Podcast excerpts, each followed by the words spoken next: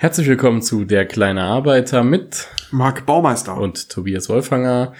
Der kleine Arbeiter ist zurück am Dienstag. Äh, am Dienstag hat er Dienst. Und wir haben wieder ein paar spannende Themen dabei. Und ein Thema, das, das knallt uns so ein bisschen, auch als Gewerkschaftssekretäre ein bisschen rein und äh, bei, bei vielen Gewerkschaften, wie wir so mitbekommen haben, Marc. Und zwar ist es das Thema Kündigungen. Kündigungen sind was was überhaupt nicht schön ist, wo viele Leute erstmal geschockt sind. Ähm, aber wir möchten heute mal ein bisschen den Mythos rausnehmen und sagen, äh, auch mit bei einer Kündigung hat man noch gewisse Rechte, die einem erstmal nicht vom Arbeitgeber zugestanden werden wollen mag. Also erst einmal muss man sagen, dass das Kündigungsschutzgesetz natürlich auch für Minijobber gilt. Wir haben gerade in der Corona-Krise jetzt erlebt, dass zum Beispiel Beschäftigte im gastronomischen Bereich oder auch im Einzelhandel, die als Minijobber unterwegs sind und dort gearbeitet haben, die ersten Krisenverlierer waren und von heute auf morgen fristlos freigesetzt worden sind. Und da gibt es im Prinzip zwei wichtige Regelungen oder zwei wichtige Gesetze, die für die Beschäftigten wichtig sind. Auf der einen Seite ist es mal das Kündigungsschutzgesetz. Und dort ist bereits zum 01.01.2004 der Schwellenwert äh, erhöht worden, ab wie viel Beschäftigten ein Kündigungsschutz im Betrieb gilt. Und äh, das sind zehn Beschäftigte. Wobei auch wichtig, gerade für Gastronomie oder auch für Einzelhandel, liebe Kolleginnen, wenn euch das betrifft, ähm, die Teilzeitkräfte, falls bei euch welche arbeiten, die zählen anteilig auch noch dazu zur Belegschaft. Das heißt, bis 20 Arbeitsstunden in der Woche wird eine Teilzeitkraft als 0,5 gewertet, äh, bis, bis 30 Stunden in der Woche mit 0,75 und mehr als 30 Stunden als Vollzeit. Das ist halt wichtig, dass ihr wisst, wie viele Leute in eurem Betrieb arbeiten, um zu gucken, ob ihr formell unterm Kündigungsschutz fallt oder aber nicht. Dann ist es so, dass wir bei den ähm, beim Widerspruch gegen die Kündigung, da habt ihr nicht ewig Zeit. Das heißt, ihr müsst innerhalb von drei Wochen Widerspruch beim Arbeitsgericht einlegen. Und ähm, wir erleben dann halt auch, dass viele Kolleginnen und Kollegen auf dem letzten Drücker zu uns in die Rechtsberatung kommen. Wenn wir dann schon praktisch Probleme kriegen, überhaupt noch fristgemäß ähm, hier Widerspruch beim Arbeitsgericht einzulegen gegen die Kündigung. Dann ähm, ist es auch nicht so, dass jetzt äh, Corona dazu geführt hat, dass es keine Kündigungsfristen mehr gibt, nach dem Motto, hey, heute ist Corona, morgen bist du arbeitslos, ähm, weil das scheint gerade so der neueste Trend zu sein. Und hier gilt für euch ganz klar Paragraph 622 im bürgerlichen Gesetzbuch. Das kann jeder selber nachlesen, auch einfach was über Google, Gesetze im Internet raussuchen, da ist es rechtsverbindlich geregelt. Und zwar ähm, erst einmal gilt, wenn ein Arbeitsverhältnis nicht in der Probezeit ist, das Arbeitsverhältnis also begründet ist, haben wir vier Wochen zum 15. oder zum Monatsende Kündigungsfrist. Darüber hinaus gilt für eine Kündigung, die durch den Arbeitgeber ausgesprochen wird, zwei Jahre Beschäftigungsdauer, ein Monat Kündigungsfrist, jeweils zum Monatsende. Bei fünf Jahren verlängert sich das auf zwei Monate, bei acht Jahren auf drei Monate, ähm, bei zehn Jahren auf vier Monate und so weiter, schließlich bis hin zu 20 Jahre Betriebsfähigkeit, da reden wir von sieben Monate Kündigungsfrist. Und äh, wer denkt, dass Menschen, die so lange arbeiten, nicht gekündigt werden, der liegt falsch. Gerade das haben wir jetzt auch in letzter Zeit immer wieder erlebt, dass auch man auch versucht in der Corona-Krise ältere Kolleginnen und Kollegen einfach schamlos loszuwerden. Aber ein wichtiges Thema. Was immer wieder ähm, gerade vorkommt, ist das Thema der der Probezeit. Oft ist es so, dass jemand ein Arbeitsverhältnis beginnt. Da heißt es, jo, fang du mal an zu arbeiten, zum Beispiel im Service, eine Gastronomie oder eine Bäckerei oder auch im Einzelhandel oder auch eine Pflege mitunter. Ähm, und ein Arbeitsverhältnis ist nicht schriftlich begründet worden. Und irgendwann so nach vier Wochen kommt der Arbeitgeber um die Ecke und sagt, unterschreib mal den Arbeitsvertrag, wir haben uns ja schon auf alles äh, geeinigt, am besten rückwirkend, äh, wir müssen noch eine Probezeit vereinbaren. Und da kann man nur sagen, Leute, lasst die Finger weg. Keine rückdatierten Arbeitsverträge unterschreiben. Und warum ist das so? Weil wenn ihr die Arbeit aufnehmt und nichts anderes vereinbart worden ist zum Zeitpunkt der Arbeitsaufnahme, habt ihr ein unbefristetes Arbeitsverhältnis. Klar habt ihr in den ersten sechs Monaten keinen ausgewiesenen Kündigungsschutz, aber immerhin vier Wochen bis zum Monatsende ähm, Zeit, sich dann was Neues zu suchen. Und deswegen sagen wir immer wieder, also unterschreibt nichts rückwirkend, und äh, die Probezeit darf auch maximal nur sechs Monate betragen. Und auch nur in dieser Zeit ist die Kündigung maximal mit äh, oder mit, mit frühestens zwei Wochen zulässig. Jetzt bin ich äh, gekündigt worden, sagen ja. wir mal. Ähm, und ich bin ein Gewerkschaftsmitglied. Mal das ist alles einfach. richtig gemacht. Was, ja. was kostet mich das denn, wenn ich jetzt eine Kündigungsschutzklage, ist ja eine Klage vom Gericht, Ist ja teuer wahrscheinlich. Nein, für ein Gewerkschaftsmitglied nicht. Äh, wir übernehmen die Kosten durch die Solidargemeinschaft. Das geht deswegen, weil nicht jedes Mitglied ähm, ein, äh, einen Rechtsfall produziert oder Rechtsfall anhängig hat. Ähm, wobei man aber, äh, wenn man keinen Anwalt hat, natürlich ein Problem hat, wenn man sich anwaltlich gerichtlich vertreten lassen will. Es gibt eine Kündigungsschutzklage, dann trägt jeder vom Arbeitsgericht seine Kosten dann halt selber an dieser Stelle. Ähm, deswegen äh, muss man wirklich den Leuten raten, kommt in die Gewerkschaften, allein auch deswegen schon wieder, äh, weil hier sind die Profis am Werk, weil das eine, was wir euch jetzt genannt haben, das sind ja gesetzliche Regelungen. Aber es gibt ja in vielen Betrieben Tarifverträge, die die Gewerkschaften ausgehandelt haben. Und da sind in der Regel noch viel bessere Fristen drin, gerade was das Thema Kündigungsfrist angeht.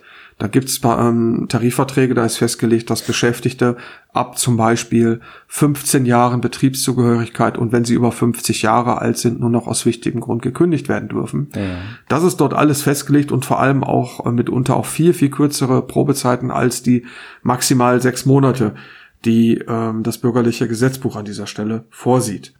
Wir haben aber auch mal mit Arbeitsverträgen zu tun, wo Klauseln drinstehen. Die außerordentliche fristlose Kündigung ist jeder Vertragspartei jederzeit aus wichtigen Gründen möglich.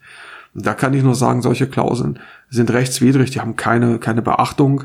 Ähm, weil was ist denn hier der wichtige Grund und warum soll ich denn hier auf gesetzliche Rechte verzichten?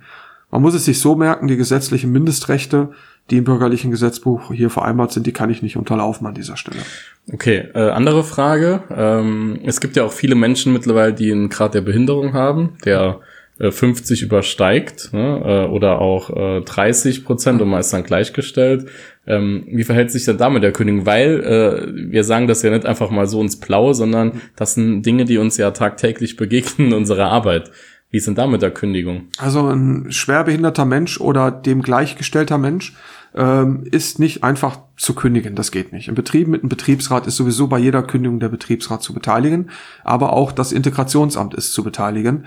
Die werden vor Ausspruch der Kündigung erst einmal angehört, weil schließlich geht es darum, das Interesse ist ja, dass ähm, der oder die schwerbehinderte Person möglichst lange im Arbeitsleben verbleibt und äh, das Integrationsamt stellt den Arbeitgebern dafür auch Hilfen zur Verfügung oder auch die Rentenversicherung. Das heißt zum Beispiel ein, ähm, ein Arbeitsplatz dementsprechend herzurichten, dass die schwerbehinderte Person dort auch vernünftig arbeiten kann. Und äh, da ist es auch nur richtig, dass hier ähm, der Gesetzgeber eine, eine Notbremse vorsieht. Und wenn man einfach kündigt dann, ohne das Integrationsamt zu fragen, ist die quasi unwirksam. unwirksam. Aber auch nur, wenn man dagegen vorgeht. Das ist genau, ja auch nur so wenn man dagegen vorgeht, ne? ja. Äh, Oder mündliche Kündigung, das genau. ist ja genau. auch das, das Klassiker-Thema. Genau. Tobi, hast du das auch schon erlebt? ja, du guckst ja. nämlich so komisch, irgendwie habe ich das Gefühl, das ist dir vor kurzem mal begegnet. Ja, mündliche Kündigung ist ja auch so ein Ding, da, da wird einmal einfach jemand heimgeschickt, wird gesagt, so, du bist jetzt gekündigt, tschüss. So, zum Glück in diesem Fall wieder, das ist das, was wir mitbekommen, Mitglied der Gewerkschaft kommt zu uns, ja, und sagt, ja, wurde gestern mündlich gekündigt, was, was mache ich denn jetzt? Also ja, erstmal bist du gar nicht gekündigt, äh, weil eine mündliche Kündigung nicht wirksam ist. Ja, also bietet man in diesem Fall, Marc, was bieten wir an? Natürlich, den Rechtsschutz der Gewerkschaft. Genau. Das ist schon ganz klar. Das heißt, wir bieten erstmal die Arbeitskraft dem Arbeitgeber wieder an. Dann kommt er automatisch auch in den Annahmeverzug. Äh, das heißt, wir bieten die Arbeitskraft schriftlich an und nach Paragraph 615 äh, Bürgerliches Gesetzbuch verweisen wir darauf, dass ähm, das Mitglied ja arbeiten würde, wie es im Arbeitsvertrag vereinbart ist, folglich auch die äh, Entgelt- oder die Lohnzahlung weitergeführt werden muss. Ja, okay, weitere Frage. Vielleicht auch was Spannendes. Ähm, wir haben oft den Fall, dass man gekündigt wird und dann steht direkt mit drin, übrigens, du hast Hausverbot und bist unter Anrechnung deiner Urlaubstage und Überstunden freigestellt. Mhm. Äh, unwiderruflich. Das steht ganz oft drin. Ist es denn so einfach so rechtens? Frage ich schon mal ganz komisch. Natürlich nicht. Fangen wir mal von hinten an. Also wenn dein Arbeitgeber dir mitteilt, du bist jetzt gekündigt unter Anrechnung von Urlaub und so weiter, äh, dann gehe ich zur Gewerkschaft und äh, reiche Kündigungsschutzklage an und biete meine Arbeitskraft dementsprechend an. Warum soll ich mir auch Urlaub abziehen lassen, wenn die Kündigung nicht mal rechtswirksam ist oder geleistete Mehrarbeit abrechnen lassen? Genau. Das entscheidet dann das Arbeitsgericht. Im Zweifel, wenn man sich auf die Beendigung des Arbeitsverhältnisses einigt, äh, dann besteht ja die Möglichkeit, die geleistete Mehrarbeit oder die Stunden sich finanziell abgelten zu lassen. Weil bei einer Kündigung, ähm, da denken auch viele, auch da kippt sowieso nichts. Das Kündigungsschutzgesetz äh, sagt ja ganz klar, also es gibt eine Abfindung von ähm, pro Beschäftigungsjahr von mindestens einem halben äh, Monatsgehalt ähm, nach Paragraph 1a Kündigungsschutzgesetz. Und ähm, Das sollte mindestens rausspringen, wenn es um eine Kündigung geht. Das zweite Thema von dir ist das Thema Hausverbot. Das haben wir hier in Saarbrücken bei Starbucks erlebt. Starbucks ist nicht unbedingt mitbestimmungsfreundlich. Und ähm, in zwei Filialen hier in Saarbrücken wurden, wurde ein Betriebsrat gewählt, weil wir hatten dieselbe Leitung, selbe Unternehmenszweck und das Personal wurde von der einen in der anderen Filiale ausgetauscht. Und letzten Endes sind dann alle Betriebsräte plötzlich in eine Filiale gesteckt worden. Die Filiale ist dann geschlossen worden. Und ähm, dann hat man natürlich den Betriebsräten auch gekündigt. Der Arbeitsplatz ist weggefallen. Und ähm, Parallel dazu gab es sofort Hausverbot, ein schriftliches. Und hier interessanterweise äh, nicht nur von Starbucks selber, sondern auch von der Europagalerie in Saarbrücken, äh, die den Beschäftigten auch verboten hat, dort reinzukommen. Also haben sich hier die, die Manager der Europagalerie zum Handlanger von Starbucks gemacht. Das erleben wir auch immer wieder und äh, das ist jetzt kein arbeitsrechtliches Thema, weswegen wir versuchen dagegen vorzugehen. Aber ähm, meines Wissens nach haben wir es hier erreicht, dass die, zumindest die Europagalerie, die Beschäftigten wieder reinlässt. Nach dem Motto Augen zu. mal ohne Scheiß. Ja. Das ist ja unglaublich eigentlich. Ja, aber das kommt immer mal wieder vor. Ne? Ja. Die Arbeitgeber schmeißen die Leute raus und dann sagt man den Beschäftigten, wenn der oder die kommt, ruft mich sofort an. Äh, und gerade in Bereichen wie Gastronomie und so weiter, da, da findet sich immer jemand, der den Chef äh, anruft und linientreu ist und verpetzt. Interessanterweise bei sowas hast du immer einen Einpeitscher, das haben wir auch bei anderen Betrieben ge ge gesehen, beim mexikanischen Restaurant in Saarbrücken. Immer jemand, der sich berufen fühlt, die, die schlechten Regelungen des Arbeitgebers noch zu verteidigen bis aufs Blut. Und äh, das, das funktioniert, da können sich die Arbeitgeber hundertprozentig drauf verlassen. Wenn jemand Hausverbot hat, dann ruft auch irgendjemand der restlich Beschäftigten sofort an. Mhm, Klassiker, ne? Mhm. Also geht auch zum Beispiel bei Burger King im Saarland haben wir auch so ähnliche Fälle. Ja, das ist, Tobi, wobei ich finde es immer ganz spannend, in letzter Zeit darüber berichten auch andere Gewerkschaften. Es gibt diesen äh, pseudo-englischen Begriff des Union-Bashing, also das Zerschlagen der Mitbestimmung und Gewerkschaften. Und äh, wir finden es auch mal, das geht auch ins Digitale mittlerweile rein. Wenn wir über solche Machenschaften berichten, zum Beispiel bei Facebook, ähm, dann findet sich immer wieder nach ein paar Stunden irgendjemand, der im Auftrag vom Arbeitgeber dann rumhetzt genau.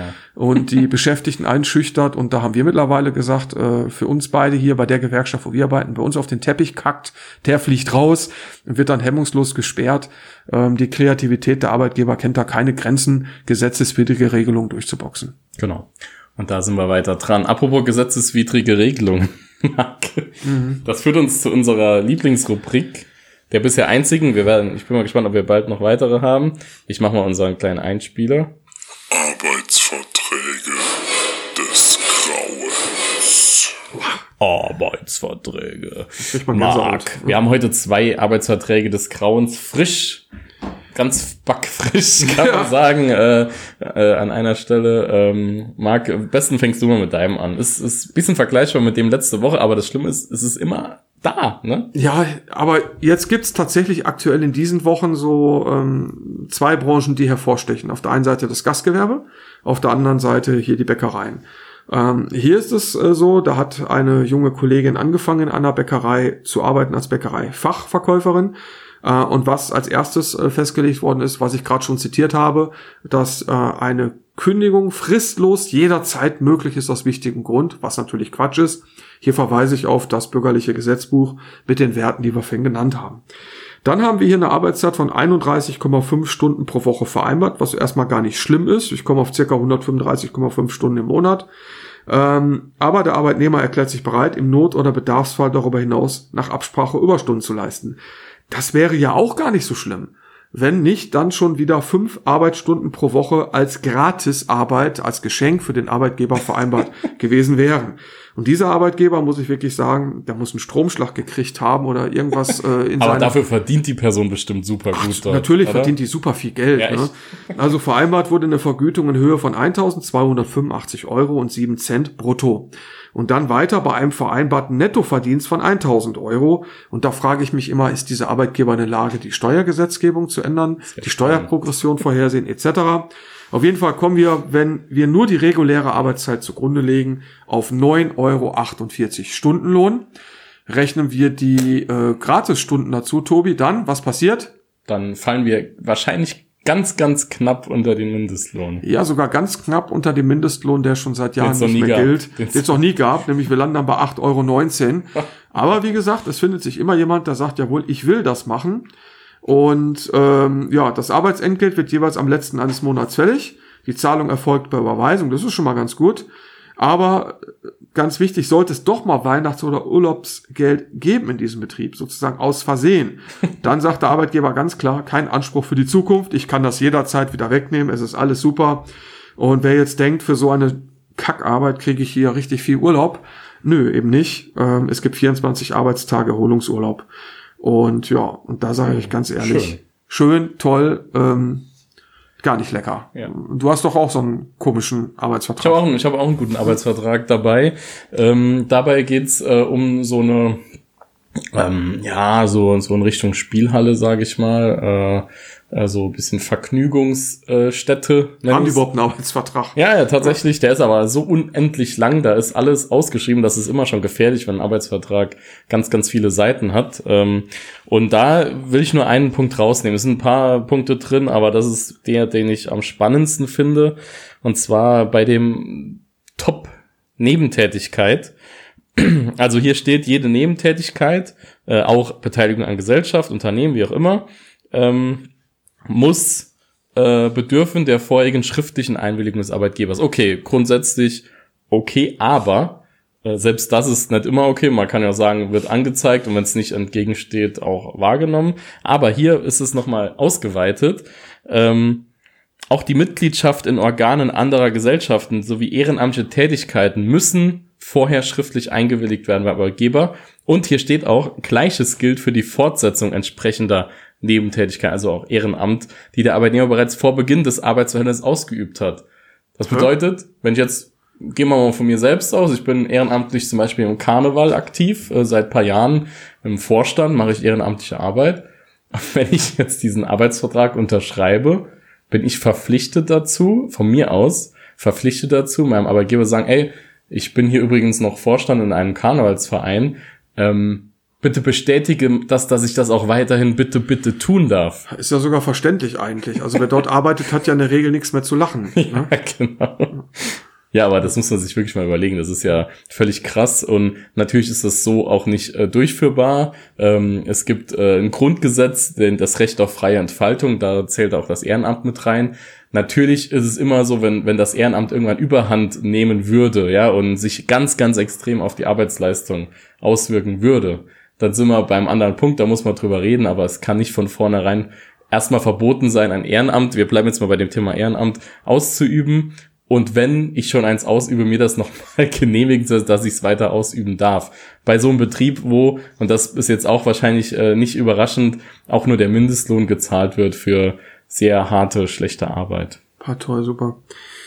Ja. Schön, schön. Also das mal nochmal zu unserer Lieblingsrubrik. Arbeitsverträge Fortsetzung folgt. Fortsetzung folgt. Ja, dann haben wir noch ein Thema, das äh, betrifft uns natürlich natürlich mal wieder auch in unserer eigenen Gewerkschaft. Wir sind halt auch von da, das ist ja jetzt nicht äh, das große Problem, das ist ja auch hinreichend bekannt. Ähm, aber ein Thema, das natürlich auch die Gemüter wieder erhitzt aktuell. Marc. Ja, das Thema der Sperrstunde und ihre Auswirkungen auf die Gastronomie, auf die getränkelastige Gastronomie, auf die Restaurants. Ähm, es ist ja kein Geheimnis, wir wissen es ja, die äh, Covid-19-Erkrankungen, die Corona-Übertragungen nehmen sukzessive zu. Und äh, man muss wirklich sagen, es ist gefährlich. Also einzelne Landkreise, ich glaube Berchtesgadener Land, die haben jetzt schon einen regionalen Shut Shutdown. Ähm, da ist die Gastronomie alles wieder geschlossen. Die Leute dürfen kaum noch aus dem Haus. Aber was bedeutet die Sperrstunde? Die ist jetzt bei uns im Saarland seit letzte Woche oder seit dieser Woche Sonntag 23 Uhr in Kraft. Das heißt nicht mehr, dass die gastronomischen Betriebe ab 23 Uhr kein Alkohol mehr verkaufen dürfen bis 6 Uhr. Das ist ja kurz vorher in Kraft getreten. Jetzt heißt es, nein, ab 23 Uhr müssen die gastronomischen Betriebe schließen. Jetzt, wenn ich davon ausgehen würde, dass ja jeder absolut vernünftig wäre, äh, dann würde ich als erstes mal sagen, brauchen wir das überhaupt? Was soll denn der Quatsch? Ne? Hier sehe ich sogar noch eine ganz andere Gefahr. Und zwar, dass sich die Feieraktivitäten, die Partyaktivitäten ähm, natürlich woanders hin verlagern. In Saarbrücken können wir das in den Parks ja schon sehen. Wenn da morgens da die, die Bier, Glas und Schnapsflaschen rumfliegen äh, und die jungen Leute jetzt einfach sagen, auch gerade hier in den Herbstferien, ne, wenn ich in die Gastronomie so lange nicht mehr darf, dann gehe ich halt nach draußen feiern, vollkommen unkontrolliert. Und das, die Frage der Verhältnismäßigkeit stellt sich einfach irgendwo dar, weil letzten Endes die Gastronomie hat wie keine andere Branche oder wie auch der Einzelhandel ja genauso auch macht, äh, auf die Maskenpflicht der Beschäftigten gesetzt, hat darauf gesetzt, dass ähm, Kontakte nachverfolgt werden können etc. Das ist alles soweit gut gelaufen und es ist auch keines meines Wissens nach hier im Saarland kein einziger Ausbruch, der auf den gastronomischen oder gastronomischen äh, Betrieb zurückzuführen ist, erfolgt. Also von daher habe ich das Gefühl, so ein Stück weit wird die, die Branche hier zum Bauernopfer und die Gefahren, die hinten dran sind, die fehlenden Kontrollen jetzt im öffentlichen Raum macht das Ganze eigentlich nur noch schlimmer. Was jetzt wieder eingeführt worden ist, ist die Maskenpflicht in der Gastronomie. Das heißt, bis ich am Platz sitze, habe ich eine Maske zu tragen oder wenn ich auf die Toilette gehe, ziehe ich die Maske wieder an. Und da mache ich mir tatsächlich auch Sorgen um die Beschäftigten. Gerade das Thema Kontaktnachverfolgung hat in den letzten Wochen für richtig, richtig viel Ärger gesorgt. Ähm, wenn Beschäftigte darauf hingewiesen haben, doch bitte den Namen einzutragen, haben sie nicht selten rüde Antworten bekommen. Das war auch vorher bei der verschärften Maskenpflicht so und damit ist jetzt auch schon wieder zu rechnen. Ähm, das heißt, die Beschäftigten, die jetzt eh schon wenig Geld verdienen und Angst um den Arbeitsplatz haben, müssen jetzt hier Kontrollfunktionen wahrnehmen.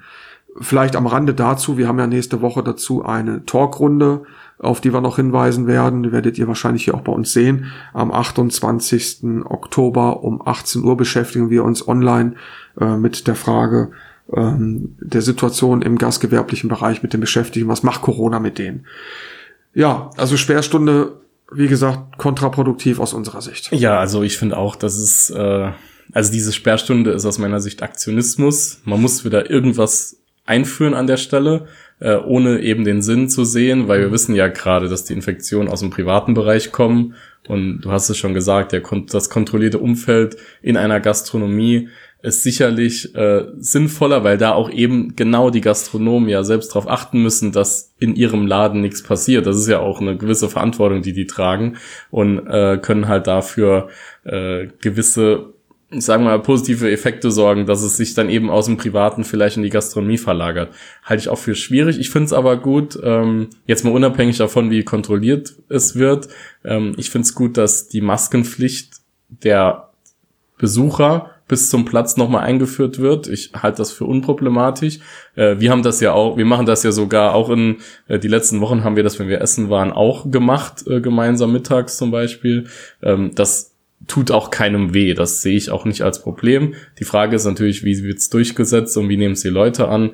Aber ich glaube, wir müssen, äh, wir brauchen einfach mal wieder nicht dieses Regelungschaos, und das führt uns dann gleich zum nächsten Punkt, ähm, sondern es muss hier bisschen einheitlicher sein, dass die Leute auch nachvollziehen können, warum etwas ist, wie es ist. Und ja, Marc, ein Update haben wir noch zu machen. Beherbergungsverbot. Beim letzten Mal noch Gott. laut geschimpft, aber hat sich etwas getan in der letzten Woche. Also ich würde immer noch schimpfen, weil, weil an der Stelle immer noch keine einheitlichen Regelungen sind. Und man muss es jetzt echt sagen, als wir letzte Woche gesprochen hatten, musste ich ja in ein Risikogebiet nach Stuttgart dienstlich hin. Ich habe geguckt, dass ich unter 24 Stunden zurückkomme. Hat doch gerade so noch geklappt, aber hätte ich nicht machen müssen, weil jetzt ist es relativ egal. Dort in Baden-Württemberg ist das Beherbergungsverbot juristisch gekippt worden. Äh, Im Saarland ist es zurückgezogen worden. Hessen hat es äh, jetzt noch gekippt. Äh, Niedersachsen-Brandenburg ist es auch gerichtlich gekippt worden. Ähm, ja, Sachsen und Bayern ist es am Samstag aufgehoben worden. Nordrhein-Westfalen, Rheinland-Pfalz, Thüringen, Berlin und Bremen gar nicht. Aber Hamburg muss ich jetzt selber passen, ein Stück weit, weil da muss ich nämlich jetzt dienstlich hin als Tourist müsste ich ähm, einen negativen Corona-Test vorlegen. Wie es dienstlich ist, müssen wir uns mal erkundigen, weil ähm, innerhalb der letzten 14 Tagen darf ich nicht in einem deutschen Risikogebiet äh, gewesen sein. Aber die Liste der Risikogebiete wird ja mal größer, so auch letztlich hier bei uns in Saarbrücken. Wir sind jetzt auch Risikogebiet. Was allerdings echt ein Problem ist, weil das Beherbergungsverbot, was will ich damit erreichen? Ich will damit erreichen, dass äh, eine geringere Mobilität erfolgt, die Leute den Urlaub dann halt tatsächlich jetzt in Herbstferien in den eigenen vier Wänden machen. Das Signal war vorher aber ein anderes. Macht in Deutschland Urlaub, verzichtet auf Fernreisen. So, wer jetzt äh, sein, sein Urlaub auf Rügen oder sonst wo gebucht hatte, der hatte bis jetzt einfach echte Probleme gekriegt. Äh, allerdings weiß man nicht, wie die Halbwertszeit ist, ändert sich praktisch in dem Bereich täglich irgendetwas durch die Landesregierungen. Und man hätte dann doch einfach ehrlich sagen müssen, Leute, wir wollen euch das Reisen verbieten. Es gilt ein Ausreisestopp aus deinem jeweiligen Risikogebiet. Äh, das will aber keiner umsetzen. Das sind unpopuläre Maßnahmen, wie, sie, wie wir es in China gesehen haben.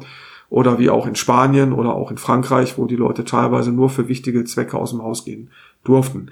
In einem Hotel, wo ebenfalls die Zimmer desinfiziert worden sind, wo keiner reingeht, wie wir es letzte Woche gesagt haben, bin ich mit Sicherheit sicherer als im öffentlichen Nahverkehr hier in Saarbrücken. Ja, trifft's auf den Punkt. Äh, wir haben es ja letzte Woche ausgiebig diskutiert und da ist vielleicht auch nochmal die Botschaft, die politische Botschaft dahinter. Wir leben nicht in einer Diktatur. Es werden auch solche, aus unserer Sicht auch ja unsinnigen Regelungen auch mal von einem Gericht wieder einkassiert. Und äh, das zeigt, dass wir eine lebendige Demokratie auch haben, die genau sowas eben auch nochmal äh, angeht. Und ich glaube, das ist auch ein ja. ganz wichtiges Zeichen, dass genau das funktionieren kann. Man muss auch sagen, das sind letzten Endes Menschen, die das entscheiden. Und ich möchte nicht in der Haut eines Politikers oder einer Politikerin stecken, die jetzt diese Maßnahmen gerade umsetzen müssen. Deswegen, klar, wird vielleicht in manchen Dingen nicht sauber kommuniziert oder manchmal was Ziel hinausgeschossen. Das war gerade unser Bürohund, der übrigens geklingelt hat. Ähm, wir haben Bürohund, die hat übrigens kein Beherbergungsverbot, die äh, darf hier mitkommen. ja, Marc, und dann noch zu unserem letzten Thema für heute. Äh, wir haben, wir reden natürlich auch als kleiner Arbeiter, als Arbeitnehmerinnen-Podcast über das Thema Arbeit und äh, Verbesserung von Arbeit. Was erreichen wir durch Tarifverträge, äh, unter anderem durch Lohnerhöhungen, aber eben auch durch äh, bessere Arbeitsbedingungen. Und äh, wir möchten heute mal exemplarisch nochmal zwei Tarifverhandlungen aufgreifen. Ich würde mal beginnen äh, kurz mit dem mit dem Tarifkonflikt im öffentlichen Dienst. Äh, wir haben letzte Woche ja schon drüber geredet, Wertschätzung, Fehlanzeige. Ähm, und es hat sich nicht viel getan. Es gibt jetzt ein Angebot der Arbeitgeber von irgendwas bisschen mehr als drei Prozent, aber auf drei Jahre. Das heißt immer so ungefähr ein Prozent pro Jahr. Ähm, und ich habe dazu mal ein spannendes Interview von der Tagesschau. Und ich möchte mal die eine, die eine Frage finde ich ganz spannend.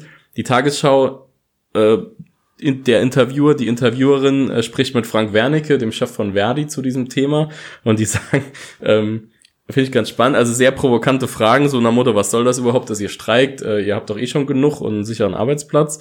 Ähm, und dann sagen die, die kommenden Arbeitgeber, also das ist jetzt die Frage, haben ein Tarifangebot vorgelegt, das sie fast fünf Milliarden Euro kosten würde. Ist das nicht ganz schön großzügig in Zeiten Klammer Kassen, massiver Steuerausfälle und hoher Schulden? Fragezeichen. 5 Milliarden, okay. So, da hat der Frank Wernicke das mal auseinandergenommen. Bei 2,3 Millionen Beschäftigten, die das betrifft, wenn man es jetzt hochrechnet, das ist auch auf drei Jahre schon gerechnet, dann bedeutet das im Endeffekt für jede Person 60 Euro im Monat, die der Arbeitgeber aufwenden muss. Und da sind ja auch noch, äh, die Kosten sind ja ein bisschen höher als das, was bei den Leuten ankommt. Und da werden noch Steuern abgezogen. Da reden wir vielleicht von 30 Euro netto oder so, die nachher beim Arbeitnehmer ankommen mit den 5 Milliarden. Das heißt, bei so einer großen Masse an Beschäftigten ist es ja auch klar, dass die Beträge sich groß anhören. Sind sie aber faktisch, ich habe gerade die Zahl gesagt, 60 Euro im Monat würde das den Staat pro Person kosten, die man hier drauflegen muss. Und ganz ehrlich, das ist absolut lächerlich. Äh, hier betrifft es ja eben auch solche Berufe wie die Pflege, wie die Müllwerkerin. Wir haben es letzte Woche ja ausgiebig diskutiert, aber dieses Angebot, und das muss man wirklich sagen, ist ein schlechter Scherz und dieses Angebot äh, kann nicht äh, zur Genüge äh, mhm. beitragen. Also ganz, ganz schlimm. Ja, Cash anstatt Klatschen, das wäre jetzt eigentlich dann auch angebracht, dass wir halt auch die Kaufkraft natürlich jetzt erhöhen, uns aus der Krise rausarbeiten. Aber nee, ich hoffe, dass die äh, Gewerkschaften im öffentlichen Dienst und vor allem auch die Beschäftigten hier einen langen Atem haben. Das habt ihr euch verdient. Ja, wir stehen hinter euch. Ja, und Marc, da haben wir noch auch ein Thema. Ja, äh, ja. Es gibt ja tatsächlich auch ähm, Tarifverhandlungen im Handwerksbereich, hier in dem Fall im Bäckerhandwerk. Und ähm, die zuständige Gewerkschaft hat äh, hier im Saarland den Tarifvertrag fristgemäß gekündigt im Sommer diesen Jahres. Normalerweise ähm, haben wir jetzt längst schon einen Tarifabschluss in der Tasche. Aber auch hier, und das ist ganz spannend, also natürlich gab es, als der Shutdown war, Hotels geschlossen haben, ähm, Kantinen geschlossen hatten, äh, für viele Bäckereien ein Problem, weil sie dort nicht mehr hingeliefert haben. Aber gleichzeitig haben wir gemerkt, die Leute sind zu Hause, sie essen zu Hause, die rennen auch in die Bäckerei rein. Äh, nur die, die im Prinzip einen Kaffeeanteil hatten, wo man nicht sitzen durfte, hatten zu Beginn der Pandemie Probleme. Danach wurde das ja auch relativ schnell wieder geändert, dass man auch wieder sitzen durfte beim Bäcker. Auf jeden Fall sagen die jetzt, okay, Corona hat uns so gerüsselt, ähm, dass es keine Entgelterhöhung gibt. Und letzte Woche hätte eine Tarifverhandlung stattgefunden. Und die ist dann einfach kurz vorher einfach abgesagt worden. Und das ist auch ein Zeichen von Nichtwertschätzung gegenüber den Kolleginnen und Kollegen, die A hinter der Backtheke stehen, seit Beginn der Pandemie mit Maske, zu Beginn der Pandemie ohne Schutzscheibe oder auch teilweise ohne Maske, äh, die Gefahren ausgesetzt waren und sind und auch bei Hitze ähm, dort, wenn sie Waren aufbacken, mit, mit Schutzausrüstung arbeiten. Das gilt zum Teil ja auch in den Backstuben.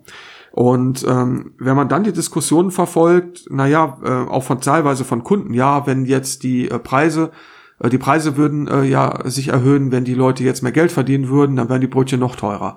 Und da muss man doch echt mal fragen, ähm, wie sich das mit den Lohnkosten pro Stück bei einem Brötchen verhält. Wenn eine Bäckerei Fachverkäuferin hier im Saarland nach fünf Jahren maximal 11,88 Euro pro Stunde verdient. 11,88 Euro. Und da sagen wir keine Lohnerhöhung in diesem Jahr. Und der Bäckereigeselle 15,12 Euro. Und zur Realität gehört aber auch, dass beide Beschäftigtengruppen in der Regel nicht 40 Stunden die Woche arbeiten, sondern viel mehr. Und diese Werte, die wir genannt haben, ja auch die wenigsten überhaupt erstmal bekommen. Das heißt, viele Bäckerei-Fachverkäuferinnen, die eine dreijährige Ausbildung gemacht haben, die Fachkräfte sind, arbeiten oft für den Mindestlohn.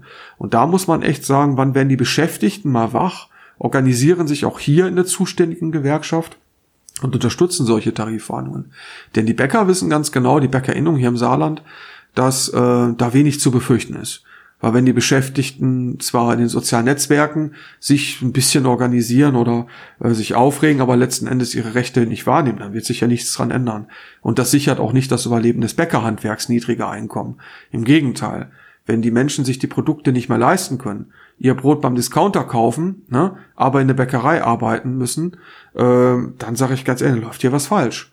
Es kann nicht sein, dass wir auch in dem Bereich, im Handwerksbereich, immer nur durch Billiglöhne versuchen, äh, die, die Branche hier äh, zu befeuern. Das muss durch Qualität erfolgen und durch einen Dienst am Kunden erfolgen, durch eine Attraktivität, aber doch nicht durch so einen Käse.